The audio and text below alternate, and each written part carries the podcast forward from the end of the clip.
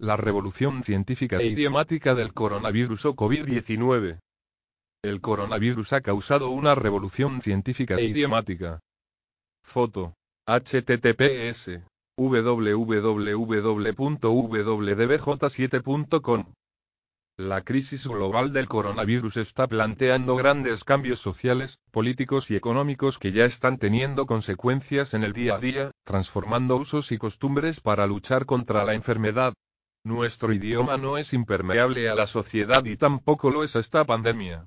La RAE viene a explicar lo siguiente sobre los términos asociados a esta palabra bellamente mortal. Un reflejo de esto es que palabras como pandemia, epidemia, cuarentena, confinar, confinamiento, hipocondría, asintomático, por supuesto, coronavirus aparecen en los puestos más altos de palabras buscadas estos días en el diccionario. Sin duda, la crisis sanitaria generará por sí misma palabras que habrá que atender. Las circunstancias excepcionales producen palabras nuevas, pero que suelen ser efímeras. Aunque se pongan muy de moda luego desaparecen. Sin embargo, es muy probable que siempre se recuerde coronavirus, porque es una palabra que ya ha entrado en nuestra conversación ordinaria. No obstante, más allá del simbolismo social que ha alcanzado ese término, no es previsible que esta crisis genere muchos vocablos que haya que eternizar en el diccionario de la lengua española. Coronavirus. El término coronavirus no se encuentra en la más reciente actualización del GLE, pero ya ha sido propuesto para su estudio y posterior incorporación. ¿Cómo se escribe?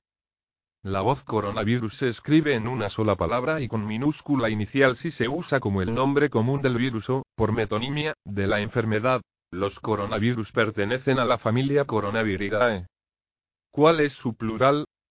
La voz coronavirus es invariable en plural. Los coronavirus. ¿De dónde viene el nombre? El nombre se debe al parecido de la parte exterior del virus con la corona solar.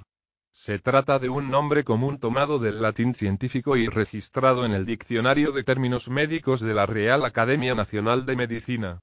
COVID-19. La Organización Mundial de la Salud ha propuesto la abreviación COVID-19, a partir de coronavirus más disease enfermedad más 2019.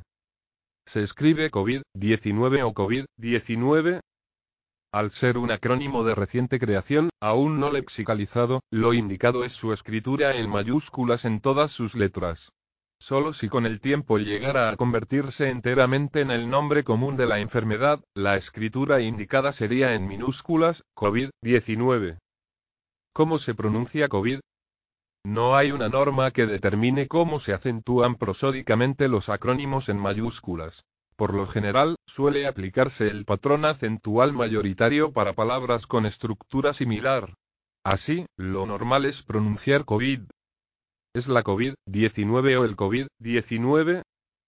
Si se supone el sustantivo tácito enfermedad, lo más adecuado sería su uso como femenino, la COVID-19, pero es más frecuente su uso como masculino, el COVID-19, por influencia del género de coronavirus y del de otras enfermedades víricas, el Zika, el ébola y, que toman por metonimia el nombre del virus que las causa.